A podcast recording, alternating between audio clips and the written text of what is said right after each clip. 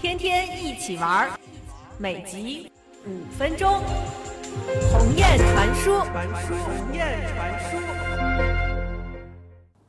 鸿雁传书，欢迎您在微信里头搜索“于鸿雁”，能找到我的公众平台。我的公众平台上每天都会给您更新知识和乐趣。我最近呐，在蜻蜓 FM 上做了一档节目，名字叫做《家具与风水》。有人说老于你净玩玄的，风水说的不是家具。确实，风水最早说的并不是家具，他说的是人与自然之间的这个台阶儿，这个房子和周边的环境应该怎么做。因为最早啊，人和自然之间相比是渺小的，他无法解决房屋的建筑密封，于是他就要选择背山的地方。它无法解决人的生活便利，于是就选择前面有水的地方。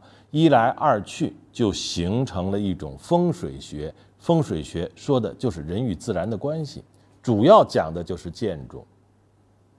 可是您想过没有？您的房子盖得再好，里边的家具歪七扭八，您生活起来还是不舒适啊。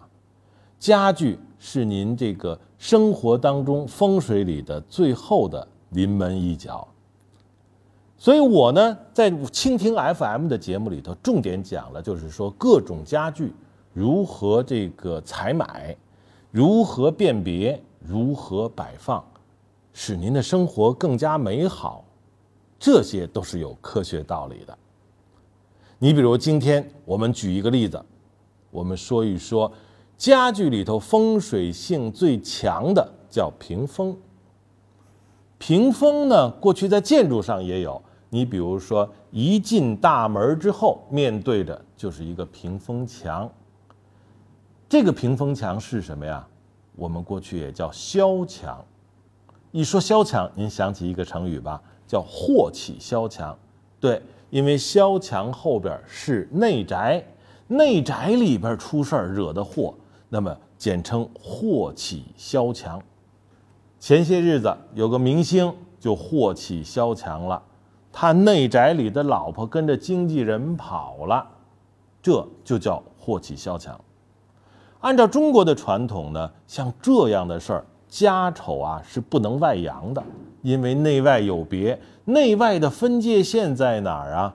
就是这堵萧墙，后边的事儿不能往前边嚷嚷。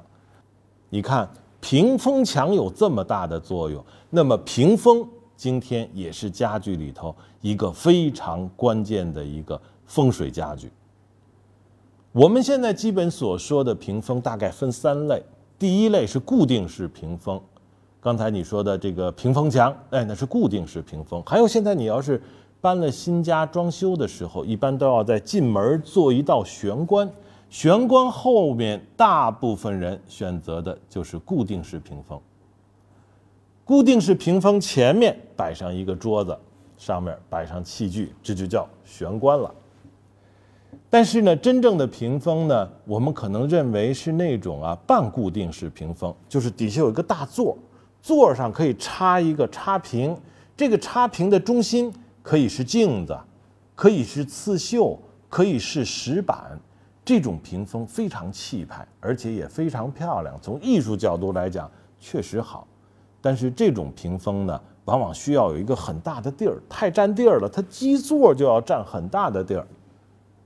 那么从我们今天生活角度来讲呢，我建议您呐，买一个折叠式屏风。折叠式屏风就是几扇可以折的。我们经常在公众场合看到，拿出来哗一拉，马上隔开一个空间。隔开的空间就可以做你很多的事情。那么现在呢，在市面上就有各种各样的这种折叠式屏风。你比如说，利用过去老的窗户扇儿，稍加改装，就是一个折叠式屏风。现在甚至有很多人来做窗户扇儿式的折叠式屏风，在家里呢，展开了就可以隔空间，合起来就可以存放在库房里，而且贴着靠墙，它也不占地儿。是目前啊，我们在生活当中一种实用的家具。可是您买了怎么码放啊？搁哪儿啊？平哪儿啊？挡哪儿的风啊？我时间太短，没法说您呢。还上蜻蜓 FM。听我的家居与风水。